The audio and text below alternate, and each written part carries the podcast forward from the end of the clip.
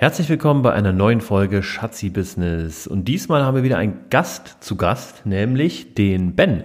Der Ben ist der ja, Gründer und der Host hier in unserem Co Coworking Space in Malaga, äh, dem Coworking Space The Living Room. Und ja, er hat eine extrem interessante Geschichte. Ähm, er ist nämlich äh, weder aus Spanien noch aus Deutschland, sondern aus Österreich und ähm, ja, hat eine tolle Geschichte auf Lager, die er mit uns teilt. Viel Spaß beim Hören.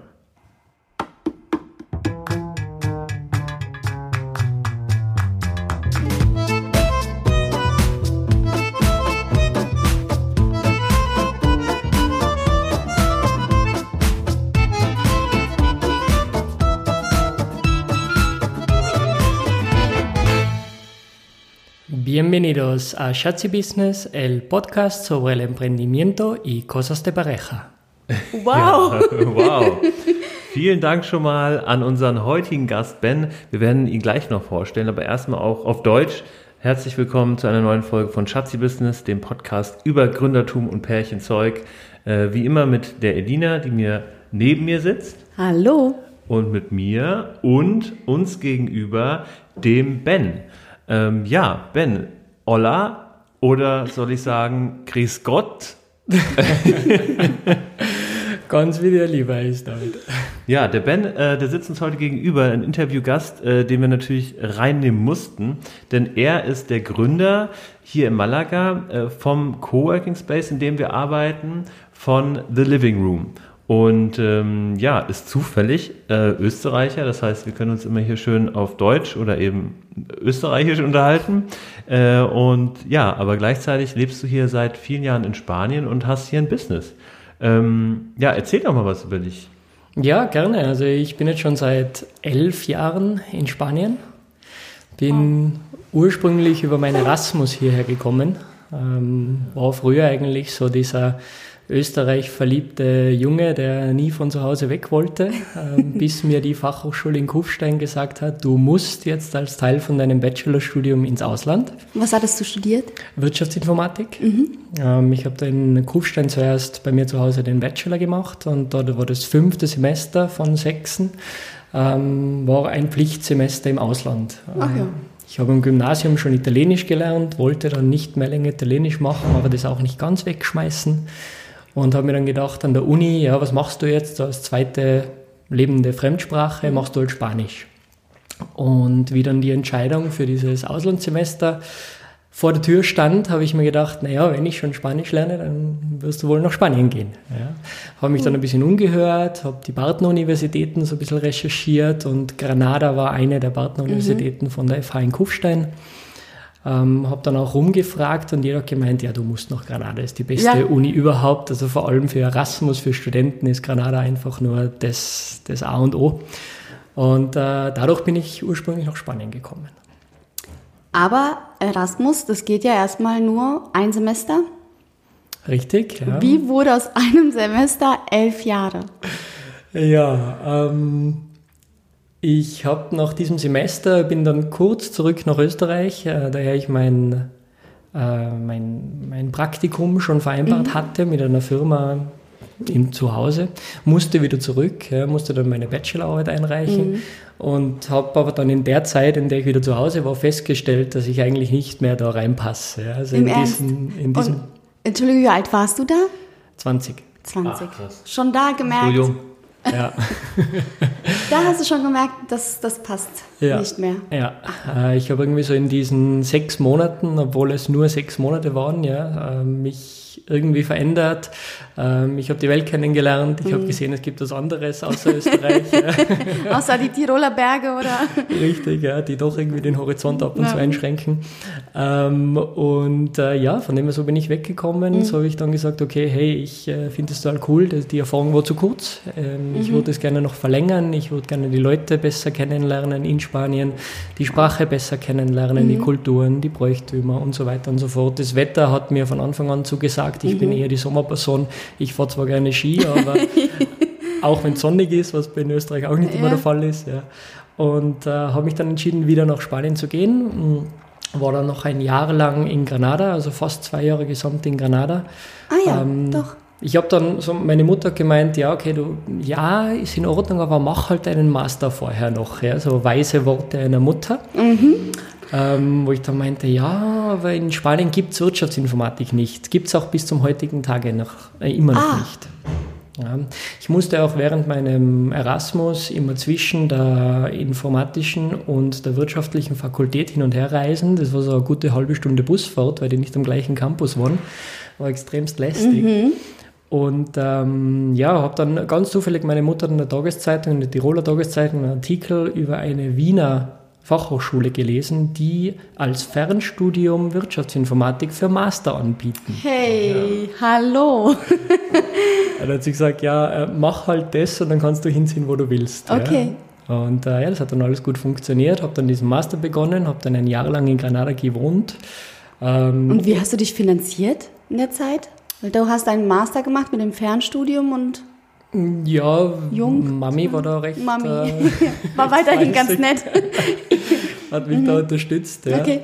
Und dann, äh, das war so der erste, das erste Jahr vom Master. Ich glaube, mhm. ich habe in meinem ganzen Leben noch nie so viele Tapas gegessen. und in, in, Granada funktioniert, funktioniert das ja so, dass du ein kleines Bier bestellst und dann Tapas gratis ah, dazu bekommst. Okay, ja. so rum.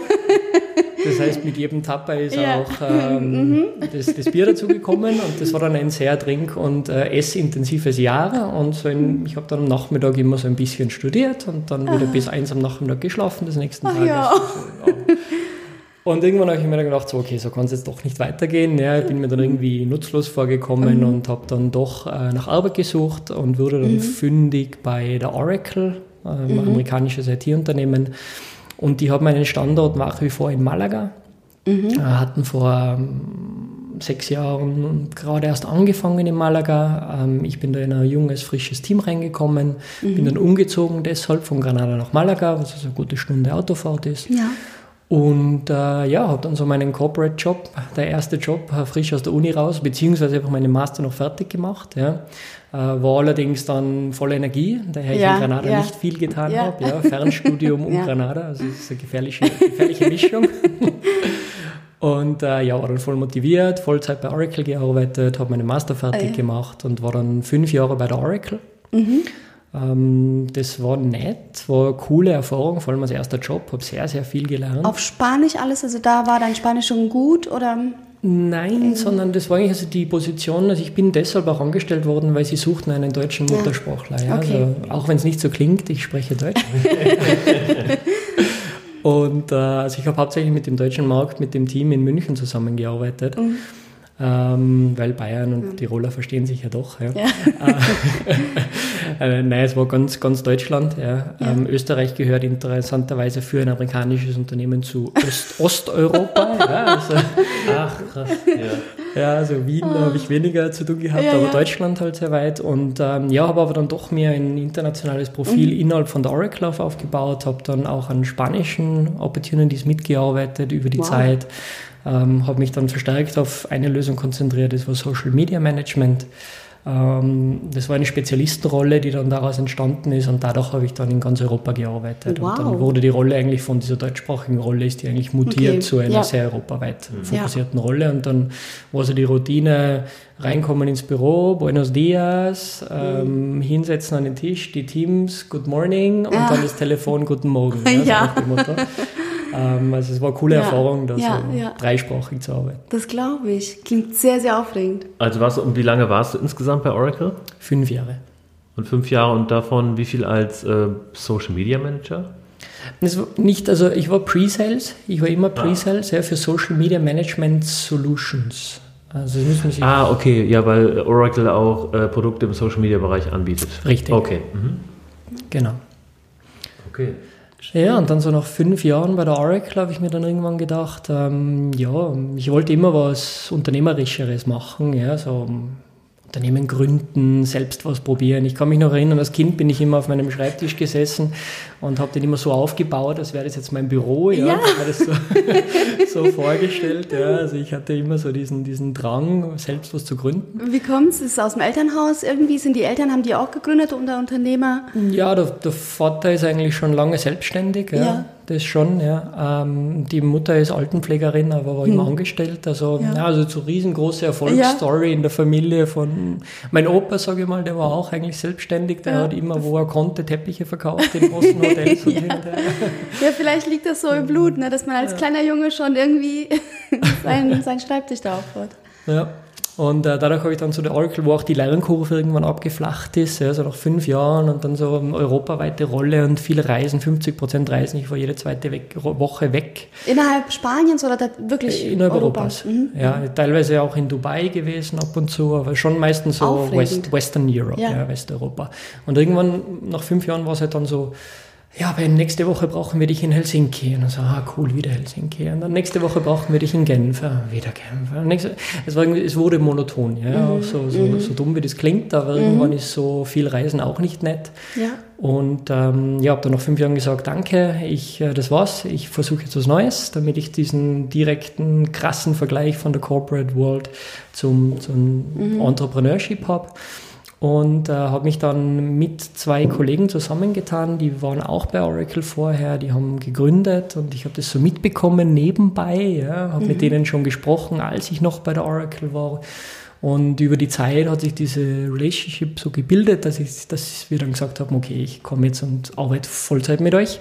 Das mhm. war dann ähm, eine Social-Media-Agentur, vor allem im B2B-Bereich. Oh ja. Wenn man sich so überlegt, ähm, ja, warum der McDonalds um die Ecke auf Facebook sein soll, ist relativ einleuchtend. Aber warum soll der Hersteller von diesem Mikrofon, das vielleicht nicht immer die Teile, die in diesem Mikrofon drinnen sind, so muss man sagen, ja, ja. warum soll der auf Social Media sein? Ja? Und da gibt ja. es sehr viele interessante Use Cases und wir haben Social Media Strategien für B2B-Unternehmen aufgebaut. Okay. Und zu hier der in Malaga. Zeit, zu, hier, naja, ich war in Malaga, ah, mhm. ähm, ein Kollege in London und ein weiterer Kollege in Kopenhagen. Okay. Also dieses Dreigespann über Europa hinweg. Ja. Mhm. Und in der Zeit habe ich festgestellt, schon in der ersten Woche, ich habe so eine ganze Woche lang zu Hause ausgehalten und habe dann so realisiert, okay, du bist jetzt nicht mehr bei Oracle, das mhm. heißt, du hast kein Büro mehr. Ja. Ah ja. Mhm. Und ähm, zu Hause, ich schaffe das einfach nicht. Ich bin ein sehr sozialer Mensch, ich, ich treffe gern Leute und äh, habe dann zufällig gehört, dass ein dänisches Startup in Malaga in der Stadt ein Büro hat und die haben ein paar extra Schreibtische, die sie nicht brauchen und die vermieten das. Mhm. Okay, habe ich da vorbeigeschaut, mich vorgestellt und habe dann dort einen Schreibtisch gemietet und damit hat so das war so meine erste Coworking-Erfahrung, auch wenn wir es damals nicht einmal Coworking genannt hatten. Ja, das war 2015. War es noch nicht so verbreitet, Coworking? Oder? Schon, also in Südspanien wenig mhm. bis nicht. Es gab in Malaga zwei Spaces, die was mhm. Ähnliches gemacht haben. Ähm, aber das Konzept war noch nicht so ja. riesengroß verbreitet. Mhm. Ja. Ähm, europaweit oder weltweit schon eher ein bisschen fortgeschrittener, in Spanien mhm. noch nicht unbedingt. Mhm. Und ähm, ja, und ich war dann bei diesem dänischen Startup drinnen, die haben dann irgendwann gemeint, nach vier, fünf Monaten, das war nicht lange, lang genug, um damit ich mir meine Routine aufbaue, ja. Ja, äh, haben die dann gesagt, okay, wir sperren jetzt zu, wir müssen umziehen, wir haben von einem dänischen Investor 500.000 Euro bekommen und äh, ja, wir müssen woanders hin, wir müssen jetzt wirklich uns ja. konzentrieren und können da nicht mehr Office scheren. Jetzt, jetzt, wo es mir erst richtig ja. gefallen an, anfängt. Ja. Und ähm, ja, ich habe dann mit denen gesprochen und wir haben uns dann geeinigt. Ich habe dann mit einem von denen ähm, der Living Room gegründet als Coworking Space und das mhm. wirklich auch so als Coworking Business dann aufgesetzt. Ja. Ursprünglich die Idee war einfach nur, dass ich weiterhin mein Office mhm. habe. Ich habe mir eigentlich nie vorgestellt, dass es irgendwann einmal ein Business werden könnte, ein ernstzunehmendes. Ja. Und das glaube ich ist auch irgendwo so wenn man das Glück hat, irgendwo reinzufallen, das glaube ich ist ganz wichtig. Ja. ja wenn man so, wenn man versucht, etwas zu erzwingen, mhm. dann ist es wahrscheinlich viel schwieriger und vor allem, wenn man die finanzielle Sicherheit nicht hat und einfach nur versucht und versucht, es muss funktionieren, das, das überträgst du auch an deine Kunden oder deine potenziellen Kunden. Ja. Mir ist dann aufgefallen, wie dieser Coworking Space immer besser funktioniert hat. Ja. Und ähm, dann diese Beratung im Social Media Bereich weniger gut funktioniert mhm. hat. Irgendwann Coworking hat irgendwann Überhand genommen. Mittlerweile mache ich nur mehr 100% Coworking. Mhm. Mir war es dann vollkommen egal, was mit diesem Beratungsgeschäft passiert eigentlich. Mhm. Ich habe dann noch ein paar Anfragen von ehemaligen Kunden bekommen oder Leute, die mich mhm. schon gekannt hatten. Und äh, habe dann gesagt, nein, nein, will eigentlich nicht. Und habe mir dann gesagt, okay, um einfach nicht Nein zu sagen, sage ich charmant Nein und sage, äh, das war nämlich gerade im Jänner, Februar, und dachte, okay, ja, wir haben jetzt mit dem Jahreswechsel unsere Preise aktualisiert. Ja, und die neue Preisliste, Stundenrate ist jetzt, ich glaube, ich habe dem fast das Doppelte gegeben. Ja. ja. Ähm, und habe mir gedacht, damit sagt er dann, okay, nein, danke. Oh nein. Aber gutes Schmerzensgeld dann gewesen. Ja, es war gutes Schmerzensgeld, ja. Aber das war auch so irgendwie eine gute mm, Lern, mhm. ein, so ein Lernmoment, so ein Aha-Moment. Ja. Ich glaube, dass sich mhm. ähm, Entrepreneure sehr oft und vor allem Freelancer zu, also unterschätzen und zu billig verkaufen. Mhm. Ähm, ich glaube, wenn man gründet, man darf da nicht äh, davor scheuen, einen vernünftigen Preis für seine Dienstleistungen zu verlangen. Ja, aber also gerade Freelancer werden mir da zustimmen. Also ich war auch ähm, länger Freelancer und gerade wenn du es irgendwie, wenn du weißt, okay, ich brauche diesen Job, sonst weiß ich nicht, wie die nächsten drei Monate es schaffen soll, äh, dann ja, machen wir mal 100 Euro weniger oder sowas. Ne? Also ich war auch mal in der Situation, da hatte ich an einem Tag zwei Vorstellungsgespräche bei neuen potenziellen Auftraggebern, einmal bei einer größeren Bank, da hatte ich Bock drauf ähm, und da habe ich schon einen hohen Tagessatz verlangt und dann einmal in der Agentur und Agenturen zahlen halt nicht so viel, ne? Und ja. da habe ich einfach den gleichen Tagessatz genannt, ähm, auch als charmantes Nein. Ja. ja. die Bank hat gesagt, nö, und die Agentur sagt, ja, okay, man kann es anfangen. Ohne zu verhandeln und ich denke mir, alles klar. Also wenn man es nicht braucht, dann ist man viel selbstbewusster mit dem Preis, ja. Äh, mit den Preisen. Absolut. Ja. Ja, man verkauft es auch besser, man kommt natürlich herüber und das meistens mögen das die Leute fast lieber. Ja, ja. das heißt, ähm, du hast praktisch ähm, dir gedacht, okay, es macht mir irgendwie Spaß, weil ich gesellig bin, in einem in einer ja, größeren oder in einem Schreibtisch, an Schreibtisch zu arbeiten, wo noch Leute drumherum sind. Ähm, aber dein, dein, deine Gründung hat das ja nicht hergegeben, weil du der Einzige in Malaga warst. Ähm, und deswegen hast du praktisch, kam wahrscheinlich die, die Idee dann, okay, ich versuche das Office zu halten und das zu finanzieren, dass ich andere Leute habe und Gesellschaft habe. Und so ist die Idee dann vom Coworking Space entstanden. Richtig, ja. Und meine einzige Erwartungshaltung war eigentlich, dass ich für meinen Schreibtisch nichts bezahle. Also ich wollte mir im Monat 150 Euro sparen. Das war die einzige Hoffnung, die ich hatte für dieses Business, ja. was es heutzutage auch ist. Ja. Wahnsinn. Und so hat es angefangen. Und ähm, die sind dann ausgezogen, das, die, das dänische Unternehmen? Richtig. Die sind und haben wie viele Plätze hinterlassen? Also das waren 14 Schreibtische, mhm. das war relativ klein. Ähm, haben dann, wir waren noch vier Leute nachdem die ausgegangen also sie waren zehn, da waren dann vier so Leute wie ich, ja. ja. und dann waren wir zu viert und hatten 14 Schreibtische. Mhm. Und äh, wir hatten damals nicht einmal eine Website, wir waren, es, es, es hat ein Facebook-Profil gegeben, mhm. es hat ein Twitter-Profil gegeben, mhm. aber damit war es das eigentlich dann schon. Und wir haben dann relativ lang gebraucht, also es war dann so ein gutes Jahr lang, wo wir mhm. wirklich so immer am Limit waren, so mhm. können wir die Miete zahlen, können ja. wir die Stromrechnung bezahlen. Ja. Äh, aber irgendwann über die es hat immer funktioniert, also wir haben jetzt eigentlich nicht großartig viel verloren, es war recht interessant, wir mussten nie viel investieren. Ja. Es hat alles eigentlich so grassroots-mäßig begonnen. Mhm. Ähm, ich habe einiges an, äh, einen kleinen Betrag, eigentlich so 2000 Euro damals an Ablöse bezahlt für die Möbel und das, was schon alles drinnen war, wow. dass ich mich da auch einkaufe sozusagen, ja. ja weil von diesem dänischen Startup, einer der Gründer, der war ja nach wie, nach wie vor involviert, also mhm. ja, und dann der zweite Gründer von dem Startup, dem habe ich 2000 Euro bezahlt und okay. damit hat der mir einfach das so überreicht und das war in Ordnung für ihn. Okay. Ja, wunderbar. Und ähm, ja, und dann so nach, nach einem guten Jahr habe ich dann festgestellt, so Leute in Malaga sprechen über uns. Wie hast ja. du das festgestellt? Dass die Leute, die reingekommen sind, daher ja keine Website, wir ja. haben ja immer noch keine Website, ja, ähm, die haben gesagt, ja, ein Freund hat mir erzählt und ich habe gehört, der Living Room soll ein super Coworking Space sein. Wo zur Hölle hast du das gehört?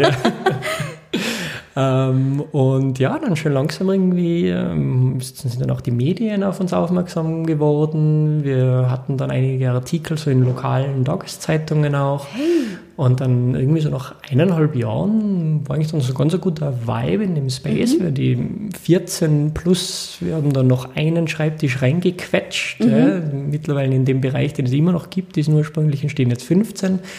Und dann wurde der Space auf einmal zu klein. Ja. Ähm, ich habe dann meinen eigenen Schreibtisch geräumt ja. und habe mir dann, unsere Schreibtische sind recht großzügig, so ja. ein, eineinhalb Meter mal ja. 0,75. Mhm. und äh, habe dann mir einen Mini-Schreibtisch von Ikea ganz billig in eine Ecke gestellt, wo ich dann mein Zeug hatte, ja, einfach nur um einen weiteren Schreibtisch ja. zu vermieten. Und es hat sich dann zufälligerweise so ergeben, dass unsere Nachbarn im gleichen Stock direkt gegenüber ähm, beim Ausziehen waren. Und mhm. die hatten auch gehört, dass es uns gut geht und dass wir mehr Platz brauchen. Die haben dann bei uns an die Tür geklopft, das sind Architekten. Man mhm. hat sich halt so am Gang immer wieder mal ja. getroffen, aber ansonsten eigentlich nicht viel miteinander zu tun gehabt. Und dann meinte der Alvaro, ja, Ben, ich habe gehört, du, euch geht es gut und wollte dir nur wissen lassen, like, wir ziehen jetzt aus. Ja. Das heißt, Architekt, wenn ihr hier rechts und hier links diese Wände, diese Wände wegnehmt, ja, da könnt ja. ihr durchbrechen, dann seid ihr bei uns im Büro. hm, das klingt ja hey. sehr interessant. Ja. Ähm, es hat sich dann auch noch so ergeben, dass das ganze Gebäude einem Eigentümer gehört. Das ist eine große ah, Investmentgruppe und die ja. besitzen das ganze Gebäude. Von dem her war es auch mhm. einfach. Dann haben wir mit ihnen gesprochen, haben dann gesagt, ja, hey, hallo, wir würden mhm. gerne dieses Nachbarbüro mieten. Äh, allerdings unter der Bedingung, dass wir, das, dass wir da einen Riesenspace draus machen können. Ja. ja. Und ich gesagt, ja, klar, warum nicht? Hast du das Gefühl, in Spanien ist es so einfach? Ja, klar, warum nicht? Oder, weil ich stelle mir das gerade so in Deutschland eher ein bisschen schwieriger vor. Äh, ja. es hört sich jedenfalls so einfach an. Ja, ja. Ja, es ist sicher einfacher. Also ich äh, denke mir immer Hut ab vor allen möglichen Freunden, mhm. die ich noch in Österreich habe, die Unternehmen in Österreich gründen. Mhm. Äh, die Stories, die die mir teilweise erzählen, und ich denke, das ist so kompliziert. Warum?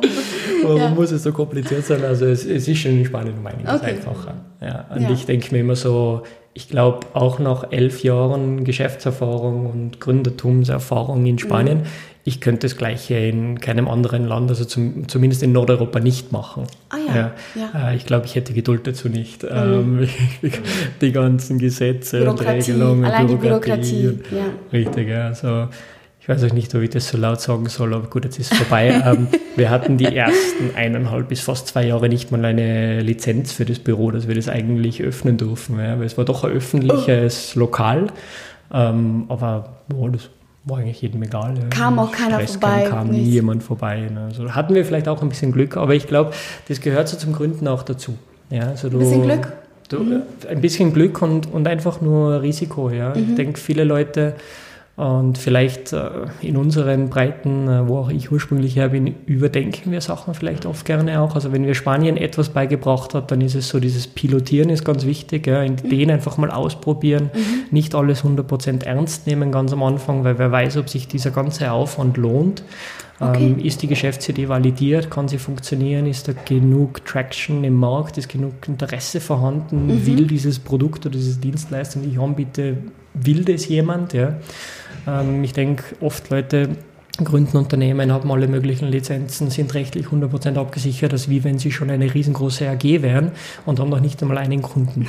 Ja, also haben Tausende von Euros wahrscheinlich schon in einen mhm. Designer investiert für ein vernünftiges Logo, für Marketing, Kampagnen mhm. und hin mhm. und haben noch nicht mal ein Produkt oder Dienstleistung verkauft. Ja. ja. Also ich denke so, dieses, dieses, dieser Grassroots-Approach, schön langsam, mhm. aber, aber stetig, ist, glaube ich, hat mir, hat für mich gut funktioniert. Mhm. Super. Und jetzt, ähm, also aktuell sitzen wir ja nicht in diesem Büro, was du beschrieben hast, sondern in einem ganz anderen Büro. Stimmt, wie, ja. wie kam das? Also wir haben dann da durchgebrochen, haben dann auf einen Schlag äh, unsere Größe verdoppelt mhm. in diesem ursprünglichen Büro, das wir heute TLR Soho nennen. Ja, also im Soho haben wir die Größe verdoppeln können. Äh, das war innerhalb von vier Monaten wieder voll. Da habe ich gedacht, okay. War da die Webseite dann da? Sie kam in dieser Phase dann zustande. Ja. Aber um, um, diese, um diese Verdoppelung aufzufüllen, wir brauchten immer noch keine Webseite. Also das war dann, dann noch mehr Word, mhm. Word of Mouth. Ja. Also die Leute haben uns einfach gekannt. Und wo kamen die Leute her? Eher aus dem Ausland oder wirklich Spanier, die einfach jetzt so ein Arbeitsplatz gesucht haben? Äh, hauptsächlich aus dem Ausland. Mhm. Also das war auch von Anfang an so unsere Value Proposition, dass mhm. wir der International Coworking Space in Malaga sind. Ja, okay. ähm, und wir haben auch heute noch und hatten immer so rund 70 bis 80 Prozent Nicht-Spanier. Mhm. Und der Rest sind Spanier, allerdings mit internationalem Profil auch. Also bei mhm. uns die einzige Auf Auflage Gesundheit. Die einzige Auflage für oder Bedingung ist, dass man, dass man Englisch spricht. Ja. Was macht ihr denn da, Schatzi? Entschuldigung. Danke. Können wir das rauslöschen? Nee, das ist aber schön drin. Ich wollte noch eine Frage. Weil unsere Value Proposition ist, dass wir nicht schneiden. okay, also das heißt, sehr international aufgestellt. Ich meine, dadurch ist, glaube ich, Edina ja auch ähm, im Vorfeld zu diesem Trip, den wir gerade hier machen in Spanien, darauf aufmerksam geworden. Und glücklicherweise hast du dann irgendwann geschrieben, ja, äh, du bist aus Deutschland, dann können wir auch Deutsch sprechen. Weil das erst irgendwie Englisch hin und her ging. Also das heißt, man muss praktisch, um hier aufgenommen zu werden, Englisch sprechen. Ja. Naja. Es ist nicht notwendig, dass man Muttersprachler ist oder dass man eine großartige Präsentation vor 100 Leuten halten kann auf Englisch, aber zumindest sollte man nicht zurückscheuen, wenn jemand sagt, hey, how are you? Ja, das ist, ja doch, also in Südspanien nicht immer gang und gäbe, dass jeder Englisch spricht. Ja. Das haben wir auch festgestellt, ja. Ja, allerdings. Gerade, gerade dieses Zurückschrecken, das machen viele, dass sie dich dann nicht angucken. Dass du willst bezahlen im Restaurant, die gucken einfach weg. Ja, Aber so ist man gezwungen, eben Sachen auf Spanisch äh, zu lernen. Ist auch schön. richtig. Das ist ja auch okay. Sie. ähm, okay, also dann, äh, genau, also dann wäre der, der Working Space auch voll und habt ihr dann schon was gesucht oder beziehungsweise wie war da so die Arbeit in deiner Agentur? Hast du da schon deutlich weniger gearbeitet oder schon aufgehört? Ja, aufgehört noch nicht. Ähm, es war allerdings schon so, dass irgendwie so alles, was mit dem Coworking zu tun hatte, immer mehr Spaß machte. Ja. Also ich habe das richtig gemerkt bei mir selbst. Ich musste mich zwingen dazu, die Aufgaben für diese Agency zu machen und mich hinzusetzen und wirklich zu arbeiten. Ja. Und für den Coworking Space, das war immer so, ja, keine Ahnung, also mit Freunden ein Bier gehen ist genau, äh, Bier trinken zu gehen ist genauso lustig. Ja. Also ich hatte einfach Spaß bei der Sache. Und äh, habe aber trotzdem noch beides am, oder das andere auch am Leben erhalten. Hatte noch, ich hatte so eine Kampagne gestartet in Österreich, hatte eine recht coole Leadliste und so und wollte das einfach nicht wegschmeißen. Ich habe mir gedacht, ja, probier es halt noch ein bisschen. Ja. Ähm, und in der Zwischenzeit, wie dann dieser erste Space, wie unser Soho Space voll war, haben wir uns gedacht, so, was machen wir jetzt? Ja, ich wollte eigentlich nicht so ähm, offene Opportunities, die am Tisch waren, Leute, die an die Tür klopfen, wegschicken ja, und sagen, nein, wir haben keinen Platz für euch. Ja, das hat irgendwie nicht, sich nicht richtig angefühlt. Und wir haben dann angefangen zu suchen und haben uns dann überlegt, okay, was machen wir? Wir haben eigentlich noch ein Lokal gesucht, das groß genug ist, um uns über Jahre hinweg zu sichern, haben sogar mit dem Gedanken gespielt, umzuziehen, ähm, haben demnach nur Lokale gesucht, die über 500 Quadratmeter groß waren. Also das, Oh, erste wow. ist, das erste ist 270 Quadratmeter groß, wollten also über doppelt so groß gehen. Und ähm, haben aber dann leider nichts Vernünftiges gefunden. Wir haben fast ein Jahr lang gesucht. Wenn ihr über wir sprecht, wer, wer ist wir? Du Hm. und nicht die ursprünglichen Gründer oder doch? Ja, richtig, nein. Also das war zu der Zeit, der ursprüngliche Gründer ist mittlerweile nicht mehr involviert im Business. Ähm, ich hatte da geliebäugelt mit einem Freund von mir, der Architekt ist. Er ist, äh, ist nicht mein Schatzi, ja, dazu kommen wir später. Ähm, und äh, weil den, den hätte es auch gereizt, so einen großen Coworking Space aufzumachen und den auch zu, voll zu renovieren als Architekt halt. Das wäre das, was ihm gefallen hätte. Ja. Ähm, wir haben zwei Lokale mm, gehabt, die ganz knapp vor der Auswahl waren. Bei einem waren wir kurz vorm Unterschreiben, was wir dann doch nicht gemacht haben, weil wir mit den, Vorvermietern äh, mit den Vormietern gesprochen haben und da einige Sachen gehört haben, die äh, uns quasi dann dazu verleitet haben, nicht zu unterschreiben. Okay. Also ihr könnt euch vorstellen, äh, was da alles dahergekommen ist. Ähm, und dann anstatt halt nicht zu wachsen, weil Malaga einfach das richtige Lokal nicht hergegeben hat und zum Bauen hatten wir das Geld nicht, ja, haben wir gesagt, okay, dann suchen wir doch vielleicht ein Lokal, das ungefähr gleich so groß ist und äh, nehmen einfach irgendwo anders noch ein zweites Lokal irgendwo in der Nähe. Das hat dann meinen Architektenkollegen nicht mehr so interessiert, weil es war langweilig für ihn. Ja. Er sagte, okay, einfach nur jetzt nochmal einen Space zu nehmen, der eh schon fertig ist und größenordnungsmäßig. Und na, da hat er nicht, nichts zu tun. Also von dem ist dann diese Geschäftsbeziehung zu, zu nichts Ja. geworden in dem Sinn. Ja. Ähm, wir fanden dann drei Gehminuten weg von dem Lokal, wo wir jetzt sind, das neue Lokal. Ja, ähm, das, da bin ich zum ersten Mal rein und habe mir gedacht, das könnte funktionieren. Das war so das richtige Gut-Feeling. Ja. Wir haben uns doch sehr, sehr viele Lokale, habe ich mir dann angeschaut. Und bei vielen war es einfach glasklar, dass das nicht funktioniert. Coworking ist ein ganz spezifisches Business, so dieses, diese Atmosphäre, die du aufbauen willst, dass Leute ähm, untereinander sich austauschen. Der Space diktiert im Grunde genommen, welche Art von Community du haben willst, äh, wirst in einem Coworking Space. Und bei diesem Space hier konnte ich mir das irgendwie vorstellen, konnte das visualisieren, wobei ich sehr, sehr schlecht bin im Visualisieren, ähm, vor allem wenn es ums räumliche Denken geht. Aber ich glaube, ich hatte doch dann bei diesem Lokal recht einen guten Riecher mhm. ähm, und habe dann entschieden, hier zu investieren. Äh, habe dann privat in äh, die, die GmbH, die wir mhm. damals aufgesetzt hatten, äh, investiert quasi so einen privaten Darlehensvertrag mhm. mit einem festgelegten Zinssatz dann an meine GmbH gegeben. Äh, die Firma zahlt mir das nach wie vor zurück und damit konnten wir dann quasi Möbel kaufen und so diesen ersten Push, den man halt braucht. Ja. ja. Es hat sich dann, und da kommt jetzt die Schatzi mit ins Spiel, ähm, herausgestellt, dass ich natürlich mich nicht zweispalten kann. Ähm, ich hatte schon seit längerer Zeit einen sehr geschätzten Kollegen, ohne den wüsste ich nicht, was ich tun würde, der Carlos im, im Soho-Büro. Mhm. Der hat als Coworker begonnen und ist mittlerweile ein Community Manager. Wow. Also, und der, wie dann dieses zweite Büro auf, geöffnet wurde, war dann so, okay, wer ist jetzt wo? Ja, ich kann mhm. natürlich nicht mehr jeden Tag im Soho mhm. sein. Der Carlos hat da ganz fantastisch einfach nur ähm, von sich aus Aufgaben übernommen und managt das Soho-Büro heute eigentlich mhm. 100% ähm, selbst. Natürlich, wenn ich da bin, freut er sich, dann ist es für ihn ein bisschen leichter. Ja. ähm, aber er macht es super. Und ähm, damit ich aber trotzdem zwischen den beiden hin und her springen kann, brauchte ich dann auch einen Community Manager im Alameda-Büro. Ja. ja. Da, wo und wir jetzt sind. Da, wo ja, wir jetzt genau. sitzen, mhm. genau. Und äh, meine Freundin, mhm. mit der ich schon, die habe ich bei Oracle kennengelernt, mhm. äh, der Bogen wieder zurück, mhm. quasi zum Beginn zur Geschichte, von der Geschichte. Ähm, wir sind schon seit neun Jahren zusammen. Mhm. Äh, sie ist aus Malaga. Mhm. Ist aber auch sehr international veranlagt, also hat in England ihr Erasmus gemacht, äh, spricht sehr gut Englisch, spricht Italienisch, Französisch, oh, wow. Deutsch. Spanisch natürlich. Deutsch spricht sie auch. Das haben wir noch nicht gehört. Ah, dann, dann müssen wir das nächste Mal. Ja. da müsst ihr dazu zwingen, aber ja, sie, sie okay. kann es, sie kann es. Ja. wenn sie will, kann sie. äh, mit meiner Mutter kann sie stundenlang sprechen, ja? kein, kein Problem. Meine Mutter hat auch sehr viel Geduld, ja, ja. Aber nein, es, sie hey, spricht sehr super, gut. Super, super. Und äh, ja, die hat sich da vor kurzem dann auch selbstständig gemacht. Äh, sie ist Übersetzerin mit mhm. diesen ganzen Sprachen natürlich. Klar. Also sie hat Übersetzung mhm. studiert auch. Ähm, hat dann einen Master gemacht für ähm, Untertiteln und äh, äh, wie sagt man da auf Deutsch? Äh, Synchronsprecher, also wenn man so über Filme drüber spricht, so für die ja. Übersetzung, wie heißt man das? Ja, Synchron? Nee, nee, das ja, ist nicht synchron. Dub Dubbing. Dubbing ist auf Englisch. Hm, okay. Ja. Okay. Mhm. Ähm, ja, jedenfalls hat er dort einen Master gemacht in diesem Bereich.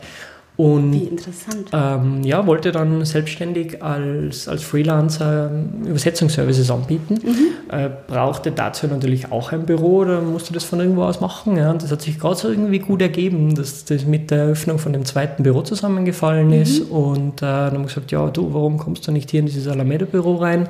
Jetzt, wo du erst anfängst, bist du ohnehin nicht ausgelastet, dann kannst du auch bei uns der Community Management machen, natürlich mhm. gegen Bezahlung. Ja. Und äh, wenn nichts los ist im Büro, dann arbeitest du an deinen Übersetzungsgeschichten. Ja. Das äh, war eigentlich so die optimale Lösung für sie. Und äh, das machen wir jetzt schon seit zwei Jahren. Mhm. Und wir sind immer noch zusammen. ja, ihr habt sogar einen riesengroßen nächsten Schritt gewagt. Ihr seid ja. nicht nur zusammen, ihr habt da jetzt ordentlich was auf eure Schultern gepackt. Richtig, ja. ja. Wir haben uns ein Haus gekauft mhm. mittlerweile hier in Spanien und also von dem her wird es immer unwahrscheinlicher, dass ich irgendwann wieder ja. mal zurückziehe. Also auch an all meine Freunde sollten sie mich hören. Ich bekomme heute noch die Fragen, Ben, wann kommst du denn wieder? Erstmal nicht. Erstmal nicht. Erstmal nicht, ja. Okay, und da, also ähm, so, und, und, da stehen wir heute. Also du hast zwei Coworking oder ein Coworking Space und zwei Standorte. Du hast äh, zwei Coworking Spaces Manager praktisch und tingelst dann immer wochenweise äh, zwischen den beiden Coworking Offices rum. Wir haben dich auch schon mal beim Mittagessen holen äh, gesehen, wie du hier Tischplatten hin und her geschleppt hast. Äh, also du packst auch selbst mit an. Ja, ja, natürlich. Ja. Absolut. Ja, wie, wie, das so äh, sich gehört. Okay, und ähm, wie sieht es mit der Zukunft aus? Also willst du noch weiter skalieren in Malaga, vielleicht in Granada oder ganz woanders? Ja, also die, also die Idee ist, was jetzt sehr verlockend, also ich würde gerne noch woanders aufmachen, ja. Einfach jetzt nur ein drittes Büro in Malaga aufmachen, kommt mir irgendwie Fad vor, ja. Das, mhm. ist, das ist nichts, was mich motiviert. Also ich glaube, ich suche so ein bisschen nach einer neuen Challenge. Ähm, mhm. Natürlich das gleiche Konzept. Äh, ich denke, das kann sehr gut funktionieren, aber nur so in Orten, die ähnlich sind wie Malaga. Ähm, denn dieses internationale Coworking-Konzept, das wir haben, dazu brauchst du auch diese Expats, ja, also die, die Leute wie wir hier, die ähm, auswandern, die woanders hingehen ja, mhm. und die dann diesen kulturellen Austausch mit Gleichgesinnten suchen.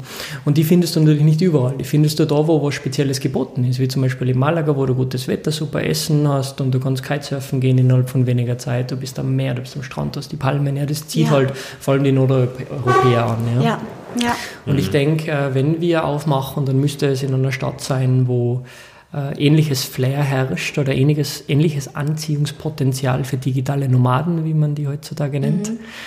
Und äh, was ich mir jetzt schon überlege, ist eventuell im Rincon de la Victoria, das ist ein Dorf, ähm, das ungefähr 15 Kilometer von Malaga weg ist, mhm. äh, wo wir jetzt auch das Haus gekauft haben.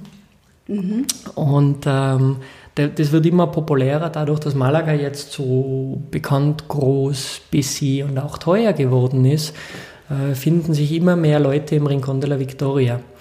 Ähm, von dem her glaube ich, wäre das vielleicht auch ein interessanter Hotspot. Den einzigen Zweifel, den ich wirklich habe, ist, ähm, da wohnen 40.000, 45.000 Menschen heutzutage, in Malaga 600.000. Und wir haben doch für beide Spaces in Malaga im Schnitt eineinhalb Jahre gebraucht, bis der Space voll war.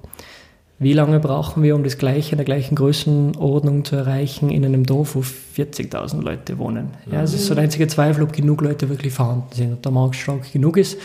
Denn das Bedenken, das ich habe, natürlich, man könnte sagen, okay, dann machst du einen kleineren Space auf. Äh, ja, aber der Skaleneffekt, sagen wir mal, wo Coworking wirklich auch profitabel wird, fängt bei, ah. also unter 25 braucht man überhaupt nicht davon reden, ja, da ist es nur ein Hobby. Mhm. Wo es wirklich interessant wird, ist so die Größenordnung, die wir jetzt haben, pro Space 50, 60, 70 Mitglieder. Da wird das Ganze dann auch interessant vom Einkommen her, wo man sagt, okay, davon kann man leben. Ja, du hast es gerade schon äh, gut angesprochen, ähm, fast schon übergeleitet, denn ich ähm, äh, würde jetzt ganz gerne mal ein bisschen über das Business sprechen. Also äh, gerade. Habe ich dir ja schon angekündigt. Ich habe schon gesagt, David will mal.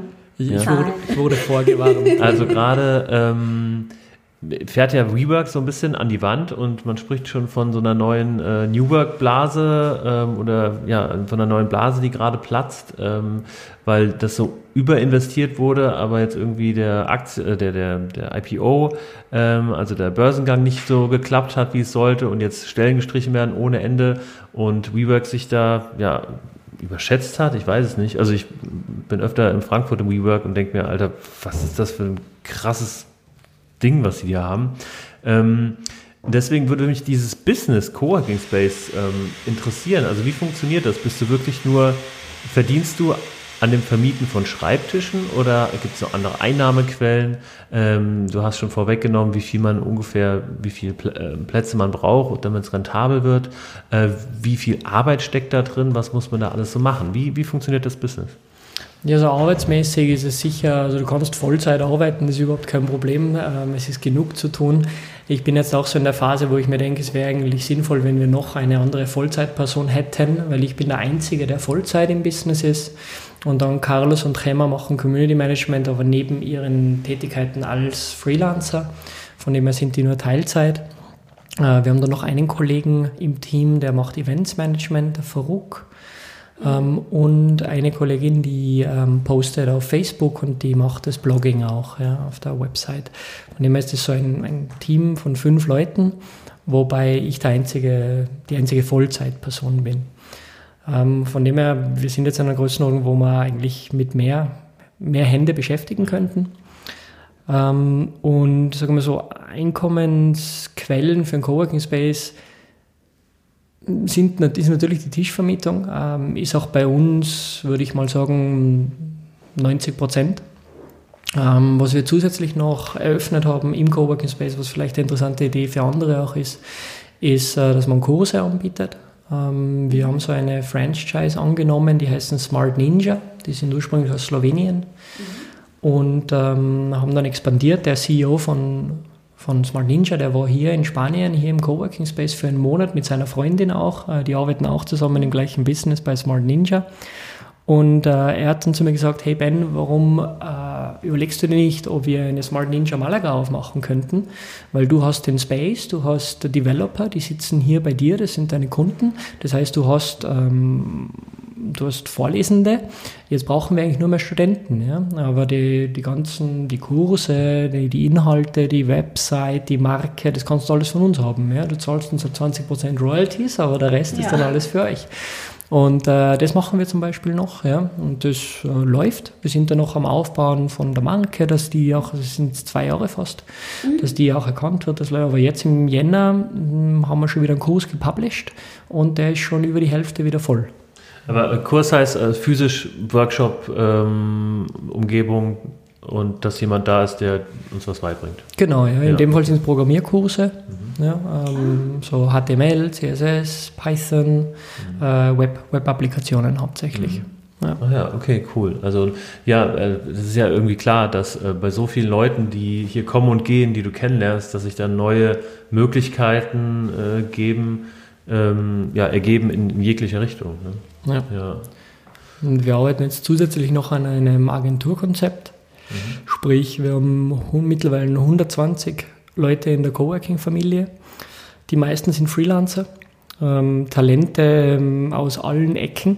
Von dem her ist es recht einfach, Teams zusammenzuzurren und äh, an coolen Projekten zu arbeiten. Ja. Mhm. Ich sage mal, wenn du jetzt ein neues Business aufsetzt, du brauchst meistens einen Grafikdesigner, du brauchst jemanden, der die Website entwickelt, vielleicht brauchst du einen Übersetzer, ja. du brauchst einen Programmierer, also du brauchst vielleicht einen Fotografen, der dir nette Corporate-Fotos macht.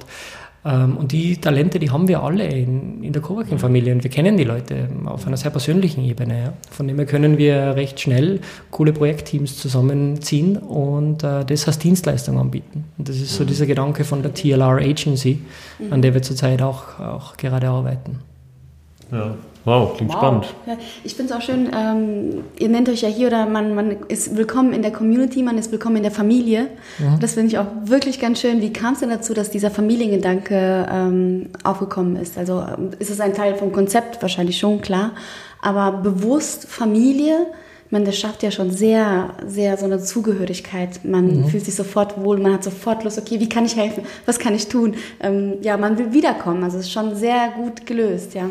Ja, ich glaube, der, der, große Unterschied auch zum Beispiel zu Coworking-Giganten wie WeWork, die der David zum Beispiel erwähnt hat, ist einfach, dass wir auch nicht gesagt haben, okay, wir nehmen jetzt Millionen von Euros in die Hand und kaufen ein ganzes Gebäude, statten das aus und richten das für Tausende von Coworker ein.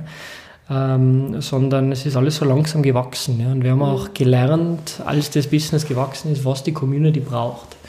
Und haben auch immer Platz gelassen dafür, dass unsere Community uns hilft. Ja, auch mit gewissen Dingen. Sag die, so, wir haben ein monatliches Event, das heißt TGIF, Thank God It's Friday, mhm. wo jemand was präsentiert und das sag mal, der, Grundstein für dieses Event, das jetzt monatlich ist, jeder weiß es, jeder freut sich drauf. Mhm. Äh, wir haben immer 60, 70 Prozent der Community ist da an diesem Event, was ein gewaltiger Turnout ist. Ja. Ähm, und es hat damit angefangen, dass jemand gesagt hat, beim Mittagessen, wo wir noch zehn Leute waren oder weniger, hey, es wäre eigentlich cool, irgendwie besser herauszufinden, was jeder da im Space so macht. Ja, wir haben keine Ahnung, was die anderen tun. Ja. Und dann haben wir mit ganz kleinen Talks und Präsentationen angefangen und äh, mittlerweile ist es zu einem monatlichen, riesengroßen mhm. Community-Event gewachsen. Ja, da freuen wir uns am Freitag. Ist auch ja, und wir sind leider beim nächsten nicht, also ich hätte tatsächlich auch mal Bock da äh, mal was ja, vorzustellen. Ähm, aber ja, wir sind beim nächsten Mal schon nicht mehr da. Mhm. Ja, aber anderen sind wir Teilnehmer. Ja. Tolle Idee. Ähm, wenn du, wenn, wenn du jemanden erklären müsstest, was ist Coworking, warum lohnt es sich? Wie könntest du jemanden Coworking schmackhaft machen? Also die Leute, die jetzt irgendwie zuhören und sagen, ah, soll ich das machen, soll ich nicht? Vielleicht drei Stichpunkte, drei Top-Punkte, die du uns das Problem, das große Problem Coworking ist, dass viele immer denken, ja, ein Schreibtisch und Internet habe ich auch zu Hause. Mhm. Das ist absolut richtig. Äh, wenn du allerdings in einen richtigen Coworking Space reinkommst, in den Coworking Space äh, gezielt auswählst, das Wertvollste, das du mitnimmst, ist die Community und die ganzen Connections. Ähm, wenn du dir vorstellst, wir haben zum Beispiel einen Grafikdesigner, der Carlos selbst, der auch Community Management auch macht, 90 Prozent seiner Kunden sind Mitglieder aus dem Coworking Space. also wenn der nicht im Coworking Space wäre, hätte er kein ja. Business. Ja. Ja. Also idealerweise und wenn du ein bisschen ein guter Networker bist, wenn du dich vernünftig verkaufen kannst, wenn du ein tolles Produkt oder Dienstleistung mhm. anzubieten hast und, und die vernünftig verkaufen kannst, dann glaube ich, ist es sehr, sehr einfach in einem Coworking Space äh, Kunden oder vielleicht sogar potenzielle neue Geschäftspartner mhm. zu finden oder Lieferanten oder mhm. Partner, mit denen man das Portfolio vielleicht sogar erweitern kann. Ja. Ne? Ähm, und dann zahlt sich die Miete von selbst. Hey, cool. Also ist ja. natürlich super. Und nebenbei ist man auch nicht allein. Also ich habe total Motivationsprobleme und wenn ich dann alleine irgendwie im Büro sitze, dann hilft mir mein Schreibtisch und mein Internet. Mein Internet verlockt mich einfach nur, dumme Sachen zu googeln und zu, ja, abzuschweifen. Netflixen. Ja, Netflixen zum Beispiel in der Mittagspause. Ja. Also ist super, das motiviert auch. Ich, auch. also ich bin begeistert von, man kommt hierher und man hat einfach Lust zu arbeiten. Allein, weil man den anderen beim Arbeiten zusieht, cool. Dann ja. denkst du, C-Fix, jetzt muss ich auch, auch was, ja, jeder ist so genau. produktiv, jetzt soll ich auch. Ja. Ja, und ich muss auch sagen, also ich war auch schon äh, in Deutschland in dem einen oder anderen Coworking Space und ähm, das ähm, für mich persönlich, ich bin recht introvertiert, für mich ist das Schwierige, wenn ich, ähm, oder die, die, größte Hürde, wenn ich alleine in eine neue Stadt gehen würde, ähm, ja, wie schaffe ich es hier Leute kennenzulernen, wie schaffe ich es Anschluss zu finden, auch noch so in meinem, ja, in meinem Interessenkreis, in meinem sozialen Kreis. Und wenn man sich da das passende Coworking Space aussucht und das dann so ist wie ihr, ich meine, wir wurden hier sehr familiär empfangen, ähm, als wir nach dem Kennenlernen das erste Mal hier waren, waren unsere Fotos schon äh, an der Wand, äh, an dieser Wall of Fame, äh, glaube ich, äh, nennt er sie. Und dann, dann hängen in der Küche lauter QR-Codes, die man scannen kann, ähm, um dann in eine WhatsApp-Gruppe seiner Wahl, ja. seiner Wahl zu kommen, also mit verschiedensten Interessen, äh, Sport, Party, Essen und so. Also man fühlt sich hier schon echt gut aufgehoben und hat gar nicht die Möglichkeit, irgendwie nicht ja, mit der Kultur und mit den Leuten in Kontakt zu kommen. Klar, es sei denn, man will es wirklich nicht, aber ja. Aber die also, Leute, die halten es oft auch nicht lange aus. Ja, ja. Bei uns zumindest ja. nicht. ja, ist wirklich sehr, sehr schön. Ja, wir sind auch traurig. Also wir sagen jede, jede Folge, sagen wir nur noch drei Wochen, wir müssen gehen. Ist wirklich schön. Es war eine tolle Zeit und ähm, du mit deinem Coworking Space oder ihr mit eurem Coworking Space habt echt einen großen Teil dazu beigetragen. Das also, hört man gerne, danke. Wir haben auch, äh, mussten ja innerhalb äh, von Malaga umziehen, weil die erste Wohnung, die war nicht so ganz okay. Und da gab es hier und da Tumult. Und wir waren so froh, als wir einfach hierher gekommen sind. Ja, wir gedacht, oh, wie zu Hause. Das war so unsere Konstante, haben uns hier auch mal sonntags hingesetzt und gearbeitet. Man hat sich richtig heimisch gefühlt. Also, Ben, cool. das hast du bis jetzt wirklich top gemacht. Wir zwei fühlen uns wohl und sind wahnsinnig happy, hier gelandet zu sein. Super, vielen lieben Dank, Elina. Ja. Haben wir noch was? Ja, wir haben auf jeden Fall noch äh, unsere Kategorie, die wir hier mit jedem Gast äh, einmal durchziehen. Und zwar äh, sind das fünf Vaterhackten. Fünf Vaterhackten über Ben. Und zwar sind das äh, ja insgesamt fünf Fragen, die wir haben. Und äh, wir freuen uns auf deine Antworten. Also, okay. ähm, Vater hackt Nummer eins. Äh, dein Tipp für eine glückliche Beziehung? Hält ja schon neun Jahre und ihr seid ja auch Schatzis, die zusammenarbeiten. Wie macht ihr das? Hm. Ich würde sagen, dem, dem anderen Freiraum geben. Äh, nicht zu unterschätzen, dass auch wenn man zusammenlebt und ein Leben zusammenführt, dass jeder sein eigenes Leben hat. Äh, also von dem her lebt man eigentlich zwei Leben oder drei im Gesamten. Ja. Ähm, sie hat ihr Leben, er hat sein Leben und man hat ein gemeinsames Leben. Oder er hat sein Leben und er hat sein Leben oder sie ja. und sie. ich möchte da niemanden ausschließen. Ja. ja. Schön. Und das lässt ihr euch beide? Ja, ja, auf ja. jeden Fall. Ja, schön. Okay, Nummer zwei. Ähm, jetzt geht es um Business eventuell, nämlich, ähm, was war der schlechteste Deal deines Lebens? Ich glaube, ich weiß nicht, ob es der schlechteste Deal meines Lebens war, aber zum Beispiel ein, ein großer Fuck-up, würde ich schon sagen, war so diese, diese Beratungsaktivität ähm, von der ich gesprochen habe. Mhm. Das war mein, mein Sprungbrett in die Selbstständigkeit, von dem her war es cool. Aber ich habe da viele Sachen falsch gemacht. Ja. Es war das erste Mal, ähm, wo ich gründen wollte, aber eigentlich nicht wirklich gegründet habe. Ich bin einfach zu zwei anderen dazugestoßen und war immer so das dritte Rad am Wagen und war aber trotzdem der motivierteste, ist mir irgendwann vorgekommen. Mhm. Ähm, hatte am meisten unternehmerischen Drive und es ist bei den anderen, ich bin eigentlich nur konstant gegen eine Wand gefahren, ähm, bis das Ganze dann eigentlich nicht mehr wirklich funktioniert hat. Das war so das größte Problem an dem und warum das auch gescheitert mhm. ist.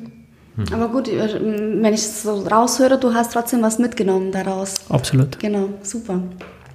Was haben wir? Die Nummer drei? Nummer drei. Ähm, nämlich deine Top-Geschäftsidee für das Business, auf das die Welt noch gewartet hat. Du weißt ja, du bist ja selber Entrepreneur, du weißt ja, dass man äh, Geschäftsideen teilen soll, teilen muss äh, und auf keinen Fall für sich behalten sollte. Mhm. Ja. Ich denke, irgendwo in gewisser Art und Weise ist heutzutage sehr, sehr viel schon erfunden. Ähm, ja. Von dem her, glaube ich, ist es umso wichtiger, ähm, so dieser ganze Trend irgendwie Back to the Roots, Entschleunigung. Ähm, ich glaube, jeder will ein Geschäft aufsetzen und was ist der erste Gedanke? Ich bilde eine App. Ähm, ich glaube, dass es nicht wirklich unbedingt zum Wohlbefinden der Menschheit beiträgt. Ähm, also irgendwas, das uns in Erinnerung ruft, wie wichtig die soziale Interaktion auch ist und wie unwichtig unsere Smartphones eigentlich sein sollten. Ähm, wenn man Aber in diese Richtung irgendwas machen kann, ich glaube. Also wenn ich in die Richtung denke, dann hast du das ja schon gegründet. ja, sicher. Also, aber du hast keine konkrete Geschäftsidee, die bei dir in der Schublade darauf wartet, irgendwie mal durchgeführt zu werden, wenn du, keine Ahnung, äh, ja, wenn du äh, genug verdient hast und dich zur Ruhe setzen könntest? Nein. Na, okay. Okay, aber äh, der nachhaltige Gedanke gefällt mir, sehr, gefällt mir sehr gut und passt auch äh, wunderbar in unsere Zeit. Ähm, Nummer vier. Mit welchem Essen verzauberst du oder verzaubert ihr eure Gäste? Österreichische Hausmannskost. Ja. Und aber nur kochst du nur oder hat äh, Hema mittlerweile auch schon ja, doch. Ne, ja? Sie mittlerweile so Tiroler Kasspatzeln zum Beispiel, ja, das äh, machen wir ab und zu. Ja. äh, Frittatensuppe. Kaiserschmarrn. Was, was ist Frittaten? Kaiserschmarrn. Ja, ja Kaiserschmarrn, das ist äh, also die, die Lieblingsspeise von der Chema, denke ich. Ach ja. Wenn es äh, an die österreichische Küche geht, Kaiserschmarrn ist so der Top, ja. Ach ja. Und das heißt, wenn die Gäste zu euch zu Besuch kommen, dann gibt es durchaus auch mal österreichische Kost. Ja. Ja? Schön, die Heimat noch irgendwie so. im Herzen. Ja, doch. Fehlt dir das hier, das äh, Essen oder was gibt es? Was, was fehlt dir denn hier in Malaga oder in Spanien? Gibt es irgendwas? Eigentlich nichts. Ne? Es ist auch so, so, so sonnenglücklich. so idyllisch, wie das klingt, aber mir geht so das Essen also auf lange Dauer ist mir hier auch lieber, weil es trotzdem irgendwie leichter ist, so diese Mittelmeer, äh, diese mediterrane Diät, mhm. ja, so viel Fisch und Meeresfrüchte und ähm, Früchte und Gemüse und also Obst generell ist halt einfach so gut hier, geschmacklich einfach super. Ja. Mhm. Also immer wenn ich so bei uns bin, dann haue ich mich immer voll natürlich mit allem, ja, von Schnitzel bis Spatzeln und Kaserschmarrn. Und, aber das irgendwie so nach einer Woche denke ich mir so, boah, jetzt hängt es mir wieder raus, ja, jetzt ja, passt es ja. wieder, jetzt wieder ab nach Malaga und wieder ein bisschen leichter essen. Ja. ja, wobei, also man kann, also das ist mein Eindruck, äh, auch in Spanien sehr, sehr schwer essen. Ähm, also äh, alles, Wenn man was nicht selber so, kocht, ist oft frittiert. Ja, frittiert, ja. sehr viel Öl und ähm, also der Magen muss sich hier schon ein bisschen umgewöhnen. Aber mhm. es kommt sicherlich auch darauf an, wo man, wo man ist. Ne? Und äh, wir haben immer so das, das Los, wenn wir den ersten Tag oder die erste Zeit in der fremden Stadt sind, dann wählen wir, warum auch immer, den schlechtesten, das schlechteste Restaurant überhaupt aus. Äh, und ja, dafür ja. haben wir echt ein gutes Händchen. Ja, Okay, genug äh, des Essens. Wie sieht es denn aus, ähm, Nummer 5, deine Lebensweisheit? Die du jemandem oder den Hörern mit auf den Weg geben möchtest. Ich glaube, dass sich viele Leute viel zu ernst nehmen. Ähm, oft ist es einem viel wichtiger, wie andere einem wahrnehmen äh, und anderen ist es vollkommen gleich oder merken es nicht einmal. Ja. ja. Ähm, und ich glaube, wenn man da ein bisschen rauskommt von dieser Denke, sozusagen, äh, lasse reden, ja, eines meiner Lieblingslieder ist von den Ärzten, lasse reden. Ja. Äh, ich finde find das absolut klasse.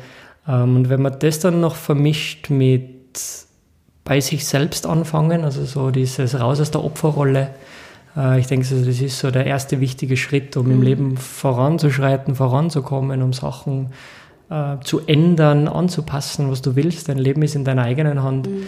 Äh, du kannst alles erreichen heutzutage, die Möglichkeiten sind endlos. Ähm, aber wenn du stecken bleibst in dieser Opferrolle zu sagen, mir geht's schlecht, weil die anderen und die Schuld ist immer bei den anderen, mhm. äh, dann kommst du wahrscheinlich nicht weit. Ja, das sehe ich genauso. Ben, da sprichst du mir aus der Seele. Ja, aber es fällt halt einem schwer, ne? Also dieses, dieses abzulegen, dieses, was denken die anderen jetzt, äh, wenn ich das und das mache und lieber mal 110 Prozent hier reingeben, anstatt einfach mal zu machen, das passt schon irgendwie, ne? Und das bringt ja auch diese Mentalität hier in Spanien so ein bisschen mit sich. Dieses äh, Abschalten oder mal eher auf sich zu schauen, oder? Absolut, ja. ja. ja ich denke, in Spanien, vor allem Südspanien, wird es vielleicht ab und zu auch ein bisschen zu weit getrieben. Ja. ja. So von wegen, dass man sagt, hey, ich muss jetzt da genau in dieses Geschäft rein und deshalb parke ich da direkt vor der Tür. Mir ist es ah. egal, wenn ich die ganze Spur blockiere. Ja. Äh, daran muss man sich auch gewöhnen. Ja. Aber gut, ich meine, im Endeffekt, äh, jeder ist zuständig für sein eigenes Glück ja, mhm. und äh, für seine eigene Happiness oder ihre eigene Happiness. Und ich denke, das ist wirklich das Wichtigste. Und eine große Lektion hier in Spanien, die ich gelernt habe, ist einfach mhm. mal äh, ruhiger zu machen, ja, das Leben einfach nur zu genießen. Äh, das Leben ist kurz ähm, und wenn man nur, sagen wir mal, 40 Jahre durchschuftet, um dann auf eine Pension zu warten, die man mhm. vielleicht dann nicht mal mehr erlebt, weil man dann einen Herzinfarkt hat oder sonstiges, ja. weiß man nie. Also dann hat man vielleicht Geld, das man dann zu müde ist auszugeben und so weiter. Also mhm. Also von dem her besser schauen, dass man so Mini, Mini-Pensions zwischen reinschiebt mhm. und lange Wochenenden und Urlaub und einfach das Leben bewusst genießt. Oh, Finde ich ein super schönes äh, Schlusswort. Ja. Also wer, wer arbeiten möchte und trotzdem das Leben genießen möchte, der soll bitte in dieses Coworking zu Ben kommen. Das ja, also. The Living Room hier in Malaga äh, können wir beide nur wärmstens empfehlen. Das vom Tag 1 hier macht es echt Spaß, coole Community, schöne Gespräche beim Mittagessen, äh, viele WhatsApp-Gruppen, in denen immer was los ist. ja. äh, gerne freitags oder samstags mal äh, Party machen und so. Also es ist ähm, wirklich ja wie, wie, wie, eine Familie. Letzte Frage von mir, Ben. In jo. welcher Sprache träumst du? Spanisch. Ah ja, okay. Wow. Ist es schon soweit? Ja. Ich träume noch nicht in Spanisch. Bitte? Weiß es deine Mutter. ja, ja, das ist kein Geheimnis. Ja, wie schön. Ben, ganz, ganz lieben Dank, dass wir dich heute, dass wir deine Zeit rauben durften und dass du hier mit uns dieses Gespräch geführt hast. Gerne. Vielen, vielen Dank. Vielen Dank für die Einladung. Und viel Erfolg weiterhin. Dankeschön. Also, ciao, ciao. Ciao.